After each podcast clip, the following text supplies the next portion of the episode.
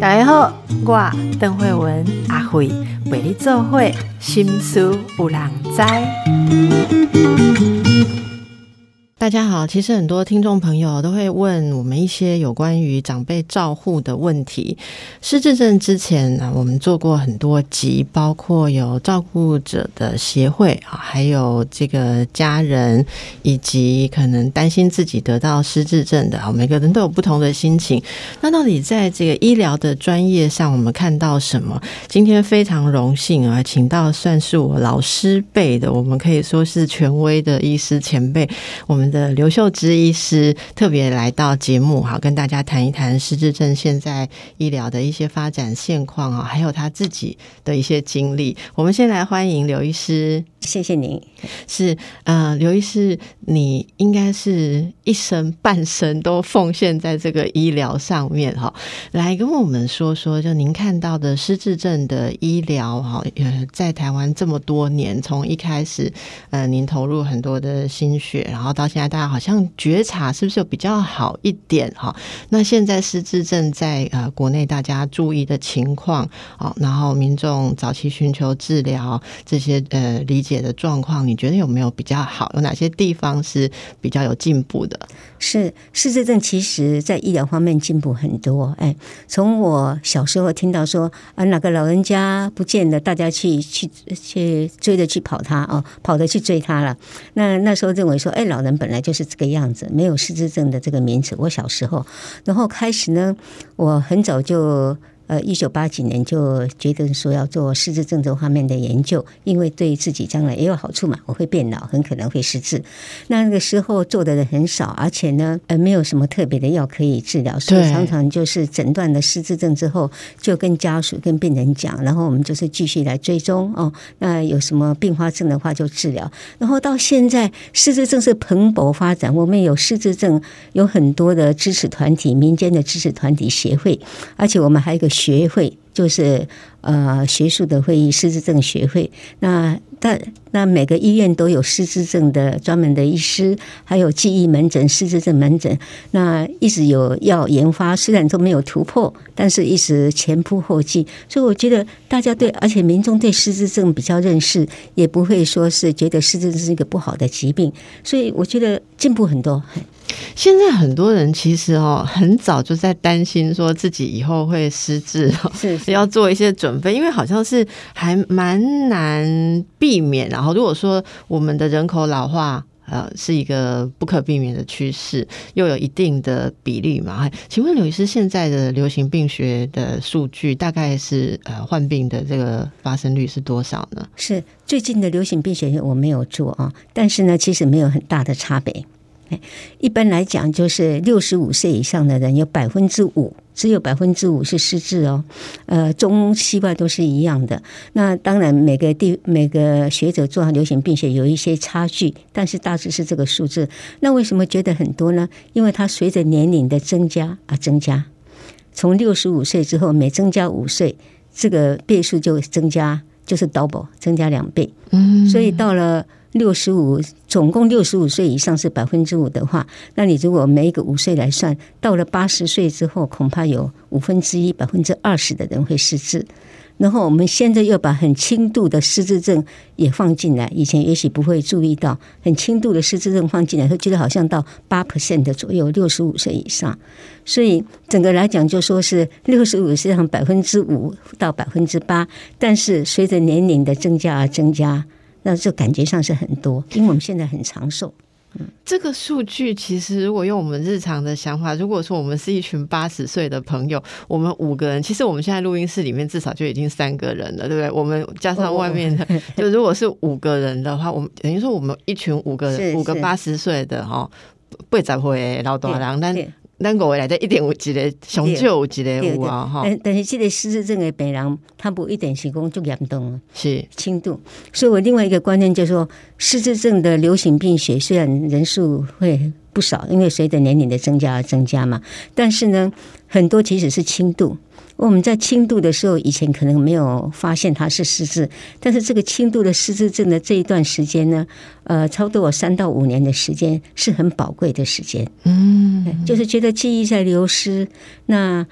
不能够找回来，所以现在但是记忆还很多啊，就很宝贵。它不是完全丧失，所以那个时候有什么事情啊要交代啊，什么事情要分享啦啊，财产要分配啦啊，这个都是很好的时间。哦，我以为 我以为老师是要说要赶快去检测认知功能检测，赶快开始吃药。结果你是说要赶快不珍 珍惜还有记忆的时间？没错，没错，没错。那个时候当哎。会说是轻度失智，当然已经是检测过了，已经知道是轻度的失智，还知道剩下的记忆时间。那为什么以前对失智的人觉得好像很不好？是因为轻度的时候都没有发现，认为就是正常的老化。然后每个人当初了，我讲说 二十年前，可能大家对失智的印象就是哇，都是坐轮椅躺在床上不能动的，但是已经到重度了。嗯，所以反正中度的可能还会注意到，轻度的没有注意。哎，那现在反而是说。也许轻度注意到了，那有一点正常的老化，大家又很很担心，就有一点点又过度的担心了一点。怎么样叫做过度？我们来请教一下刘医师哦。如果已经呃医生已经有发现哈，或者说在一些检测当中发现好像有开始失智哦，如果自己或是家里面的老人家被这样子呃提醒的话，那我们应该要做些什么？嗯，如果怀疑家的老人家，或者是像我这种年纪的人，也许配偶嘛，哈，配偶可能会开始有问题。那第一个就是观察一下，那觉得有问题就请就医。那现在每个大医院的呃治疗失智症的医师都很多，因为记忆差一点，有很多的情况，一个就是正常老化，一个就是说焦虑，哈，就是就是过度的忧虑，怀疑怀怀疑自己是不是有。嗯，焦虑也会造成，或者是不专心，哎，那甚至是有些他不是真的失智，他是失语症，就是言语表达困难，啊，结果发现他原来是中风造成的。嗯，尤其像微小的中风，对对对，不知道，所以所以不见得记性不好，就是就一定是失智，也有轻度认知障碍，所以第一步一定就是要。看医生了，嗯，然后医生就会跟你做呃详细的检查。那第一步确定到底有没有失智。那如果确定失智之后，再找失智症的病因，因为不见得一定都是退化性的阿兹海默症嘛，也有可能是其他百分之十左右可以治疗的失智症。或者是血管性失智症、退化性失智症，这可以请刘医师稍微跟啊我们听众朋友介绍一下。我想大部分的人想到失智症，呃，都还比较熟悉的，应该就是阿兹海默症啊。但是其他的疾病，真的有时候错过治疗，非常的可惜哦。来，请刘医师跟我们大家说明一下。好，那刚刚讲说最常见的占百分之六十左右是阿兹海默症，是属于退化型的失智症。那第二大类就是血管性失智症，多次的脑中风，比如说大型的多次脑中风，甚至小血管中风都可以造成。那单次的中风是不会了。那血管型的失智症在百分之二十左右，但是一个人年纪大的，他可能呃有两种病：阿兹海默症加上血管型失智症，我们叫混合型失智症啊。嗯。那另外有百分之十左右是各式各样的都可以造成，比如说是。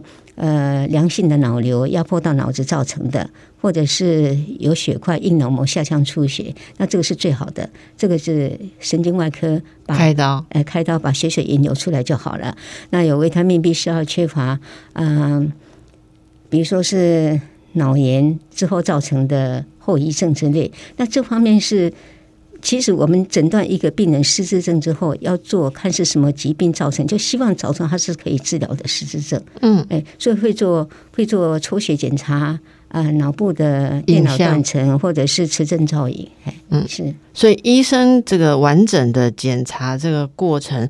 就可以告诉我们这是什么问题，需要什么样的治疗了。哈，那阿兹海默症一般以前都会说它就是逐步的退化，可是药物上现在是不是也有很多呃新的进展？嘿，药物哈，阿兹海默症目前还不能够根治。那最近不是有很多是呃单株抗体的那个呃研发吗？其实最近最近的单株抗体的研发呢，只是针对。轻度认知障碍或者是极轻度的阿兹海默症，而且它也不是说能够根治，只是让它延缓延缓一点啊。那些药物有其他的副作用，而且治疗方法很复杂，啊，药物又非常的昂贵，所以目前其实还没有突破。但是我们一直有症状治疗，就说。就是乙烯胆碱酶抑制剂吧，像爱益新这方面的药已经很久了，对，那目前都还在。他就说，你如果服用这个这类的药物的话，有百分之就百分之差不多四十到六十左右，一半的机会呢，可以比不服用不服用药的人退步的慢一点。所以症状治疗。所以其实我们都一再的发现说，一定要抓到那个刚开始轻度的时候了哈。哎，那个有一次你你看到的这个病人病家属非常多嘛哈。是是。通常我们是在什么状况下，民众是在什么状况下，刚刚说哎怪怪哈，不太对劲，我们可以跟大家分享一下日常生活看到什么状况的话，你可能要怀疑。是啊，最常见就是说，哎，他怎么一直重复？讲一件事情，或者跟他约定哪一天要去哪里，他忘掉了哈。那这个还比较好，这个初期的早期发现。那有些我是说最早的时候，有些病人是说，嗨，他们有时候全家，所以还是很关心父母的哈。全家去去吃饭，吃完饭之后呢，在走廊上等计程车，忽然爸爸说。我们不是要去吃饭吗？怎么还没有去？其实刚他们刚下楼在等计程车就忘掉了。哎，但是爸爸外表看起来很正常啊，所以他们平常也没有注意到爸爸有问题，所以那个志恒就就让他们吓了一跳，就赶快来看。那时候检查就已经是中度了。哦，这样差不多应该有中度了以上。对对对，所以常常就是记忆力不好啦，或者是说有的是已经迷失了几次才来的，哎，走路走走不见了，幸好都有找回来，就是主要是记忆方面的问题。像很多人会说，这个呃老人家出现记忆的问题。有有时候在我们的文化里面容许度蛮高的啦，哈，就觉得阿德拉啊嘛，哈，然后不要勉强他。或者我我前一阵子听到一个例子，也跟呃听众朋友还有刘医师分享一下，就是。他们聚会，家人聚会，然后这个奶奶啊，就本来是很疼这个孙子，可是看到他的时候，就叫了一个不对的名字，然后他就有一点警觉，他可能比较有在呃看社会上的一些医疗的资讯，他就跟长辈讲说，哎。那个，我等一下去试一下，奶奶是不是呃有一点哦记忆有一点问题？就长辈都非常生气，说你怎么那么没有礼貌？哦，怎么会想要去试一下奶奶？奶奶年纪大了，稍微叫错一下名字，你都别看妹哦？怎么这样子这么没有度量？是他觉得说，好像大家还是对于要。把老人带去做这个测验，尤其是他看起来如果是一般没有那么不清楚，我不知道刘医生有没有遇到，我有遇到一些呃病人，是你遇到了可能就是比较呃常见的啦，就是一般常见。那问题是我在医院的时候，他们都觉得有问题的才会来了这样哈，所以我倒没有这方面的困扰，但他一定是觉得有问题才会来嘛。是，但是反而是说。呃，子女把父母亲带来的时候，说爸爸妈妈记忆有问题，爸爸妈妈会很生气，生气啊！我弟弟的讲后，呃，呃就会吵架。所以我们后来就是因为门诊病人很多了，其实理想的状态就是说，应该是子女先进来讲，说我爸爸妈妈怎么样不好，举例子嘛。你要说记性不好，一定要举例子啊，具体的例子嘛。但是在父母面前讲就很不好意思嘛，又怕伤父母的心，对不对？然后应该就是问了之后，然后。他的呃怀疑有失智的长辈再进来，然后再再这样子问他就好一点，要不然有时候会吵架。那那种老人家开始有一点失智的时候。哎，怎么样去照顾他们的心情？因为他们自己也很焦虑嘛。哈，我我觉得尤其是现在的，嗯，如果不要说太年纪太大，如六七十岁的我们所谓的 长辈哦，很多都有已经有这个 sense 了，对不对？所以开始发现自己在流失记忆，而且我。小孩也注意到，他们发现我出错了，甚至很很技巧的安排我要去做一些就医检测的时候，自己可能也很惊慌、很焦虑哦，所以。是不是有也是可以就你的经验给一些建议？那那那有你有看过一些例子吗？那种心情是怎么样？我倒没有这样子，因为他们会来看我的时候，都已经经过的一番这么挣扎过来的挣扎，对，来来看我就没问题。但是呢，我我有一个例子倒是可以分享，那个呃儿女非常的孝顺，嘿，他先跑进来，好不好？他先门诊的时候，他心想说：“等一下不能告诉我妈妈失智哦，不能用这个字眼哦。”我说：“好，那就很难，对不对？”其实那个妈妈很聪明啊，就是她也晓得自己有问题，所以我会跟他讲啊，就讲了半天，因为会问他，请你记三样东西啊，你记性好不好？还是会问嘛，哦，啊，问完之后，他就说：“嘿，我幸好没有失智。” 你看他长辈自己讲他没有失智，好吧？那我怎么回答？我说你们，我不能讲你没有失智啊，这样违背我的专业呀！哈，我就说哦，哎，你是记性差一点，然后他就很高兴了，记性差一点，他就走出去。但是我有开药给他啊，他一定也知道啊。所以有时候是，嗯，他知道，但是你不要讲出那个名词，或者是不要讲破的话，他也可以接受。啊，只要只要能够面对这个问题或做该做的事情，对对对，就像有些，我现在讲的是好久以前的事情，就说很多人得癌症都不想听到癌症这个名词，现在不会了，现在就癌症，因为癌症很多癌症都可以治疗，所以大家都会讲。那以前就说跟长不跟长辈讲说你有癌症，但是明明就然后带他去治疗，说那个。呃，那个部门上面就一个癌症治疗中心，他就走进，他就这样走进去了。对呀，我我阿妈那时候也是这样子啊，哈，所以等一下来跟大家再分享一下，说，哎，其实是不不管是谁，哈，就是专业的医疗人员，自己家人也可能会遇到这种状况。好，我们让大家休息一下。好，我们继续来请教我们的刘医师哦。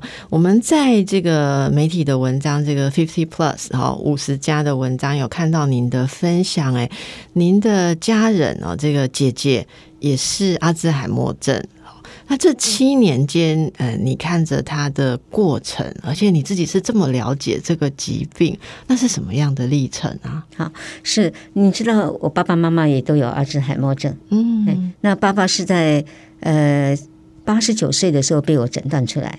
是轻度的，我一直讲是轻度，我我没有等到重度才诊断出来嘛。那轻度是多轻？就是有一点点。哎，他他就是一直重复讲同样的话，那是很很典型的。嘿，那呃。然后妈妈是在九十一岁的时候被我诊断也是轻度的阿兹海默症。九十一岁，他那是方向感消失。比如说，呃，我开车的时候，他坐在后面，他是我的方向感很差，他方向感超好，好吧？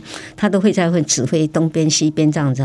结果有一次把我指挥错了，嘿，我认为这个这样子要向直走，他说要右转，我就知道他有问题，哎，所以我很得意，不是很得意啊，就是我很得意是说父母亲都在轻度的时候被我诊断出来，是那可以。开始呃关照啦治疗啦，而且表示说我并没有不注意父母亲啊。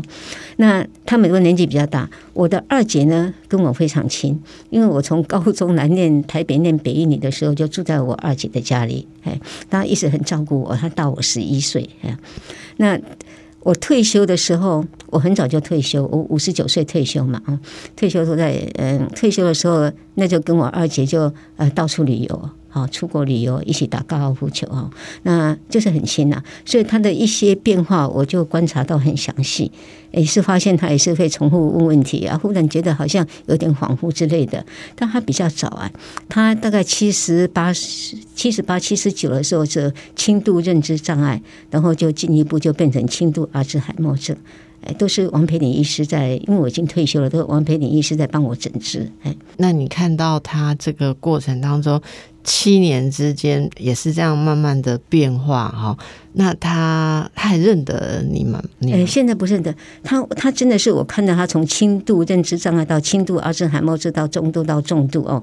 那篇文章其实是发表在康健杂志，然后他呃就是让他转载了啊。那篇文章我很得意的就是说。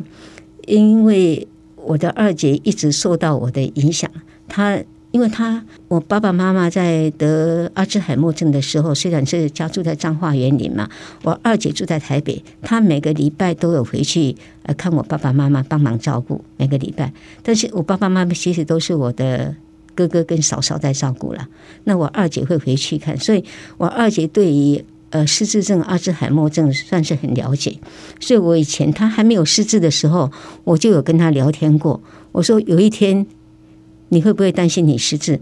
他说我不我不用担心了，反正担心的就是这个样子。嘿，他意思说因为他看过我爸爸妈妈失智的样子，他晓得是什么情况，所以他没有很担心。这是聊天，他还没有失智的时候谈的。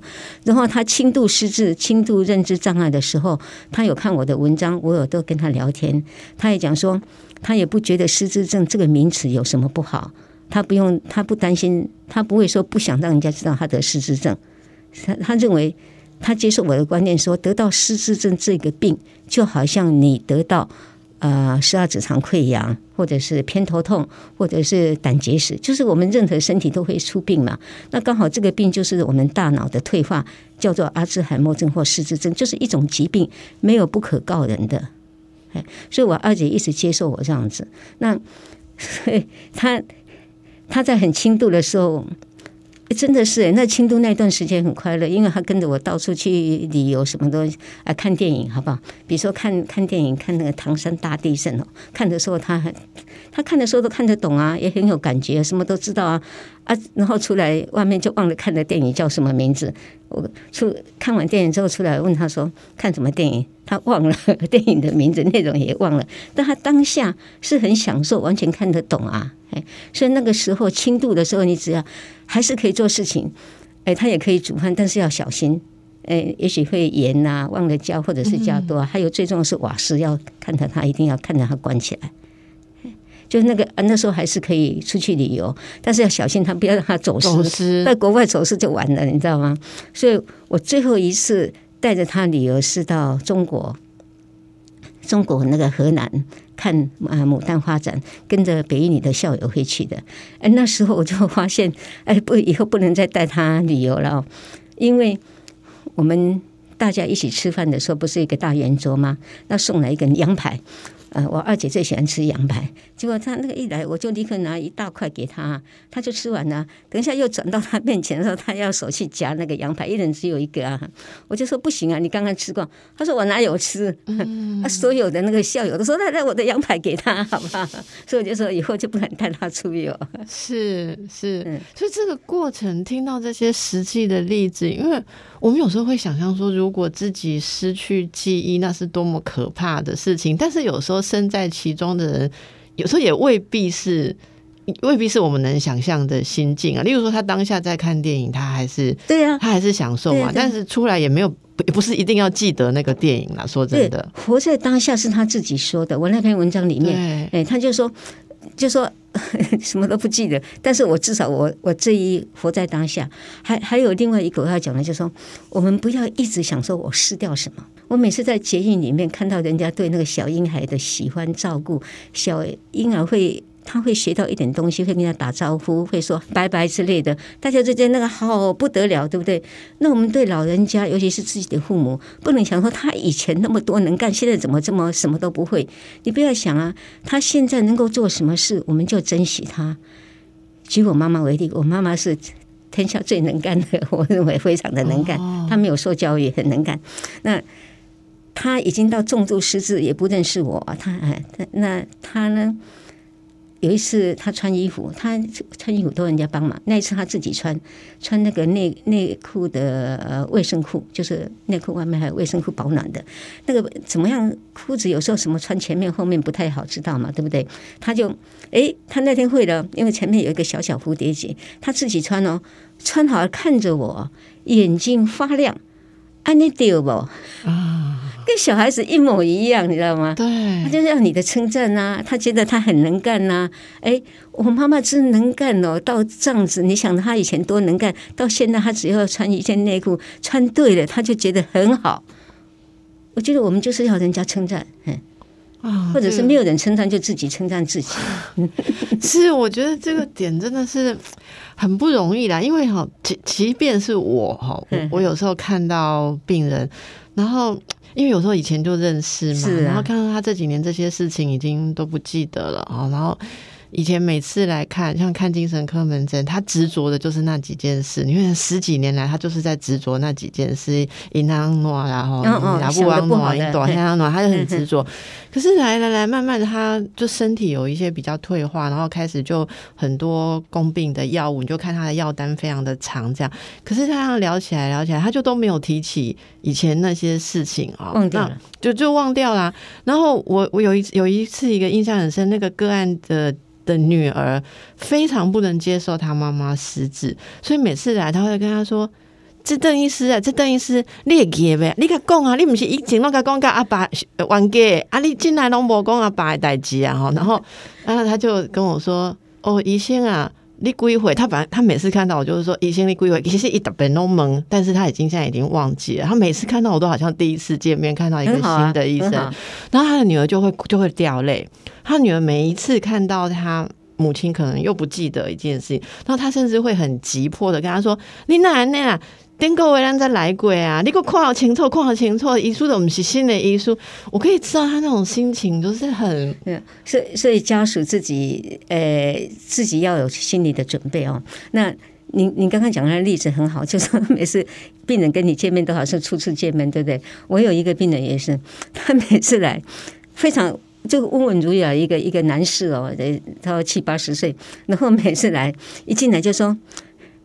医生，我们从来没有被介绍过，请问你贵姓？他已经看到好几年了。他讲的话就是那种美国方法，问我们从来没有被介绍过，请问你是谁？我每次都赶快讲说我是谁，这样子。啊。所以你不要去跟他讲说，哎，我们见过几百次了，千万不要这样，就是就是一样啊，就是就照他的意思。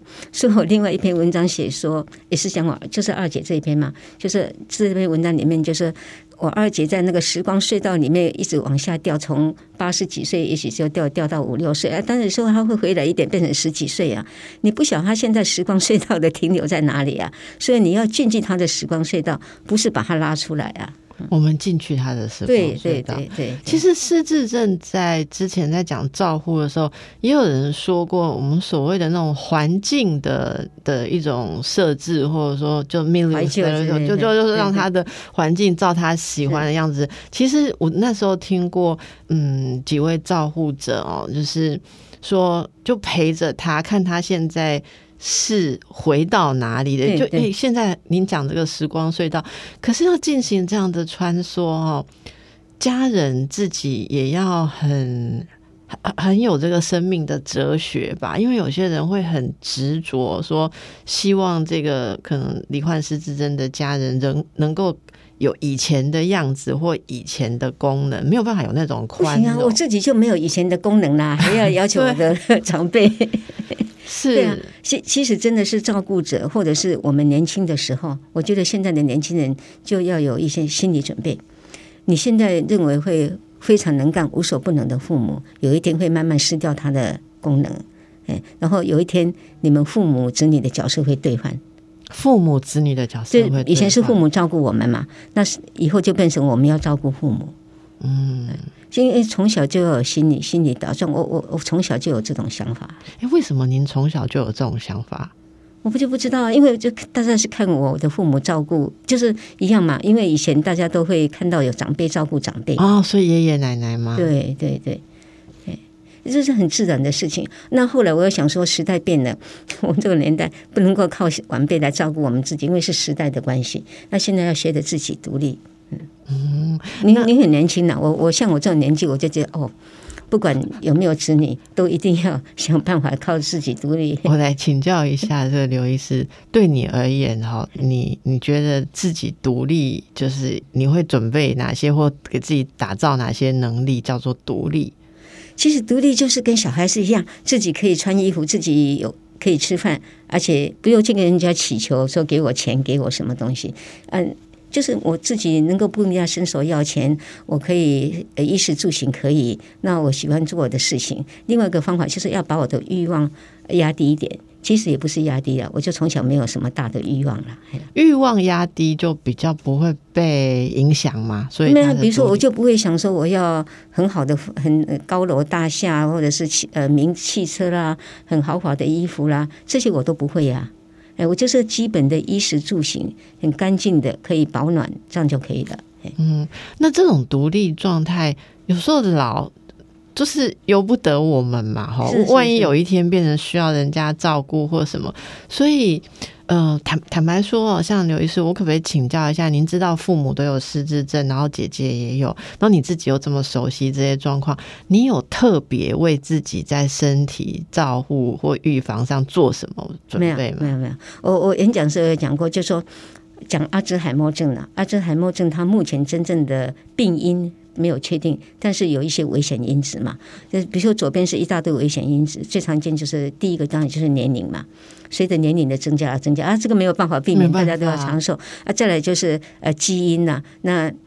我我不是那种遗传的基因，哎，我我父母跟我二姐是因为年龄大的关系，哎，所以这方面，另外呢，我有一个 Apple Four 的第四型的基因，这个也并不一定就是会知道，这是去检测才知道的吧？哎，对啊，这是因为我在做那个研究的时候，就顺便当自己检测。一般民众可以去自己做检测吗？可以测，但是完全不需要，就是做研究，因为你你有一个第四型的基因，只是说比没有带第四型的基因的人得病的机会是二到四倍嘛，但是并不一定。会得到啊，哎，都是几率问题，所以不用为这个担心。嗯，那像另外一些它的危险因子，比如说是有三高啦，有中风啦，啊，忧郁症，这个都是危险因子，这个我都没有，所以我唯一的危险因子就是我会年龄大，这是。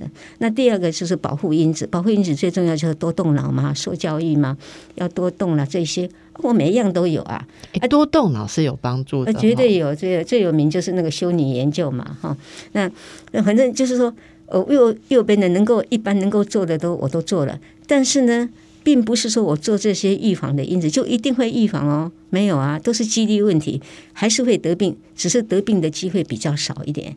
所以我很早就心里有准备，就说我可能会得到阿兹海默症，因为我会长寿。嘿，哎，那 对啊，那就是我 这个没有办法的事，那我我可能会得到。并不一定会得到哈，但是你要做会得到的打算嘛。那得到就得到，他很幸运，就是我们一般民众，我们医疗对失智症一直有很好的研究，说不定到我那时候会有突破啊。那还有就是说，现在有肠照系统，呃，像我我没有家人可以照顾我的话，我至少这一方面多多少少可以帮忙。那现在要有朋友。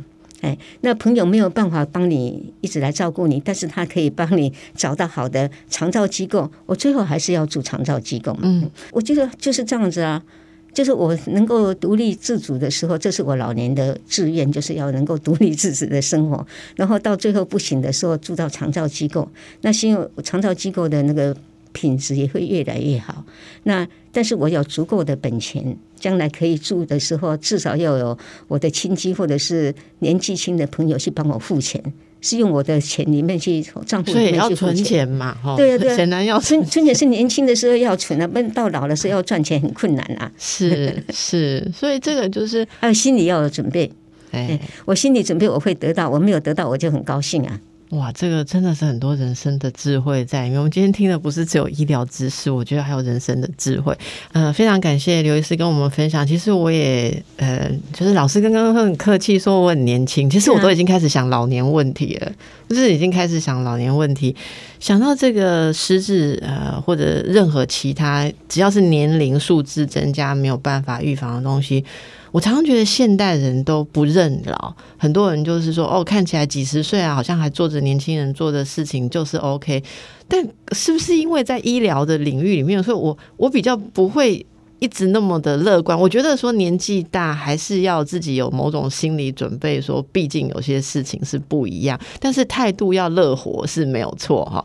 那老师刚刚讲的这个，诶，让自己志愿是做一个独立的对对对的老人哈。那那这个除了说。要注意健康啊，哈，然后这个不必要的欲望把它减低之外，哈，还有没有什么秘诀？因为因为我们很好奇，您也是那种什么几点就起来，然后每天固定要做多少运动，然后吃东西都很小心啊，是这样子的人吗？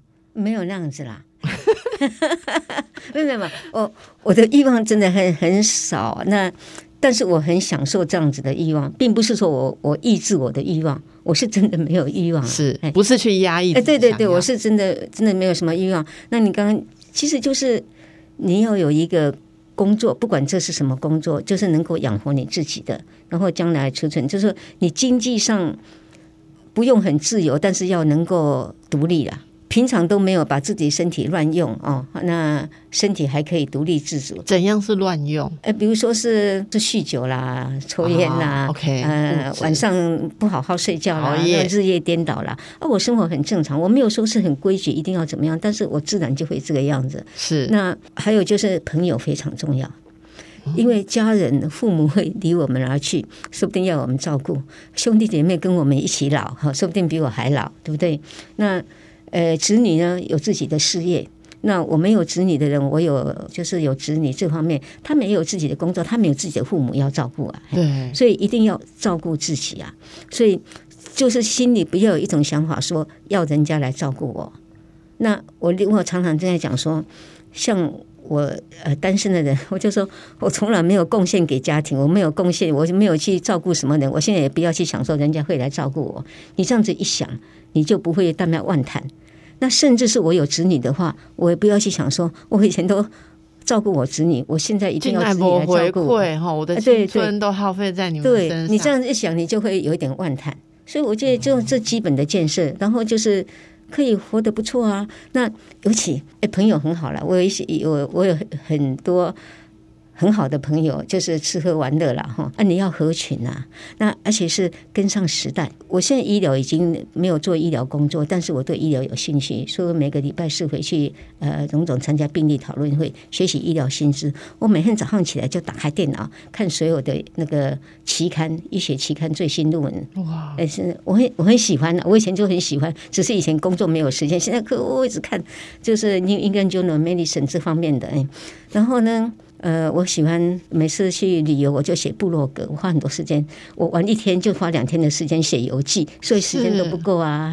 那你要跟上科技，呃，智慧型手机。呃，什么部落格啦，还有我有 podcast 的哈，就是你要跟年轻人学习、啊，podcast，对对，这真的是我很敬佩，真的非常敬佩。还有对，年轻人有时候自己的孩子哦，他没有他没有功夫，没有耐心教你，对不对？我现在发现了，我有一群朋友，年纪都比我年轻，但也不是年轻很多，年轻十岁啊几岁了，所以他们是算是进入乐龄组。那他们懂这些科技，他们有时间教我们。比如说，我们一群五六个朋友就来，现在大家开始用 Line Pay，对不对？现在是每个人都被强迫用 Line Pay，我们用用 Line Pay 用的很高兴啊，嘿，嗯，其实那配这个绑定的过程也是测试你有没有失智，那个也没有很容易哦。我 说真的，对。但是比如说年龄比我年轻一点的，他就有耐心教我啊。是哎，就是这样这样互相写，然后一个教一个，一个教一个，然后这七八个人全部都会了，哎，就要跟上跟上科技了，真的是。是刘医师，我可以请教一下，所以你们像你们，你你 podcast 录是有人帮你整个弄好啊？没有啦，自己的，全部自己的。你你自己上传、哦？对，我我参加，我我跟还有一个就是说，年纪轻的时候要参加一些团体，这些团体呢，还有你的同学，小学、中学，这这些团体呢，不要离开他们。哎，比如说我。我参加高尔夫球队，我现在因为腰椎开刀不太能够打，所以都还继续参加，只是我就没有，就是我还是继续参加。然后我参加一些呃妇女成长团体啦，哦啊、我现在又参加写作协会，说这些团体呢，你都不要离开，然后嗯，那他们都会教你一些新的东西啊，嘿，嗯，对，真的是这样子。我我觉得呃，活得很充实啊。然后我也喜欢一个人在，我喜欢有独独处的时间啊。我的看书、写写作，我有两个专栏呐、哈，还有一些演讲，那个都需要时间呐、但我家里买的书一大堆，都还没有时间看呢。我很喜欢看书，所以时间都不够用。所以上次有人访问我，就说我每天我每天早上都迫不及待起来要来看看书，然后晚上都舍不得睡觉哈。然后我一躺下去就一觉到天亮的人。我就在家里 enjoy 家里面要做这么多事对，可以看书，可以做什么？然后呢，我我一定要出去散步啊啊，所以就不能出去，我就清晨的时候戴着口罩，五六点的时候都没有什么人啊，到公园去散步啊。嗯，所以我的我的运动量都还够，嗯哇，到现在就是每日都持续这样子，我没有特地我没有特地说做什么运动，但是能够走路，我呃能够走路我就不会搭车。都随随便便我跑到这里去看一个什么东西，去市场买个什么东西，到银行办点事，上周都没有做什么事哦，不是去玩哦，一天就有八千步，那随便一下就一万多步。那个各位哦，如果要养生的话哦，不要追求那个太奢侈的东西，基本这些工作做好就可以了。我昨天没做什么事就一万三千呐、是好，我都要很特别才有办法 一万步。好，我们每天都坐在这里，真的是这是要注意的事情啊！哦，哇，那这些呃应该感觉到说，能够活一直都活在一个很踏实的状态，觉得自己没有脱节，这个是很重要。而且我记得我今天能够做，说不定明天就不能做了。哦会话啊，心里面还是有这样子的意外啊，对，而是我今天要好好的做，好好的享受啊。是，就是今仔日有诶，明仔毋知有无啊？今每当享受诶，会当用诶就紧用啊。那这个刘医师，你这种踏实跟应该说是一种开放的态度，是因为你看很多，所以才才有这样子的睿智，还是其实你个性一直都比较开朗的？你就是北欧北乱凶啊，然后我我我比较迟钝啊个性讲我个性很大条，我有点红妹嘛妹毋知，好不好？嘿，这是个性好，对，一是一个一个就是我看的很多，两个都有，所以你刚刚讲的因素都有。一个是我心跟大条，红妹嘛妹毋知，或者是我红妹毋知。经过好几年之后，我忽然回想过，黑人讲迄个啊，就是你打妹，我就没说想起。好几年以后才想起来。后人妹呢，唔知啊，都无受害啊，就没有就没有坏处在心里。迟钝某一方面迟钝有很多好处啊。嘿您客气是真的，气。这是一个啊。另外一个就是我看多了了，看多了呃人人生什么人生百态，但是就是看多不是说社会，我我的社会经验很少啦，我是说在医院里面看病人生病的情况啦。嗯，因为你看有三十几岁高血压的很好的活蹦乱跳的，因为他高血压没有好好的治疗啊，比如他到外面去就离开家三四天忘了带药，就忘了吃，然后就脑出血，然后就昏迷。你看这样子不是？就是像我的意思说，一夕之间对就，就是我们看的病真的是很多。那以前年轻的时候，在当医生的时候，只是想说哦，赶快把病人救回来，那个病情治疗赶快就是很积极啊，很忙啊，没时间去去详细去想他背后的这些可怜的故事，对不对？那我现在 有空了，我现在回想我以前看的病人，我就会想说，你看他可能。孩子还很小，那后来不知道怎么样，我现在才在回想啊，嘿，嗯啊，当初之后赶快把病人救，或者是没有办法救活之类的，嘿，所以我那时候我真的是很认真。我晚上值班的时候，就是几乎是守在病人旁边的啦，啊，或者是跑去睡觉，值班室睡觉，一叫起来，我又叫起来，呃处理完，然后躺下去又睡着，就这样子。是，对，是这个后辈眼中的这个超人，没有了，没有。呃，那那时候真的是我，我觉得。不晓得生病叫什么，所以我那时候年轻的时候误以为那个医生跟病人是两个不同的事情。哎，病人就是在生病，医生就是在看病，所以医生不会生病。后来，后来，后来，我年纪大了，说，我写过文章。年纪大了之后，开始很多病。我现在有一下子开这个刀，一下开那个刀，对不对？我了，被开刀了，我就说哦，原来以前身体好，并不是什么医生跟病人的，是医生跟病人的角色不一样。没有，没有，是因为我那时候还年轻，身体爸爸妈妈给的好的身体，经得起操，所以都没有生病了。是多么投入那个照顾者的角色哦。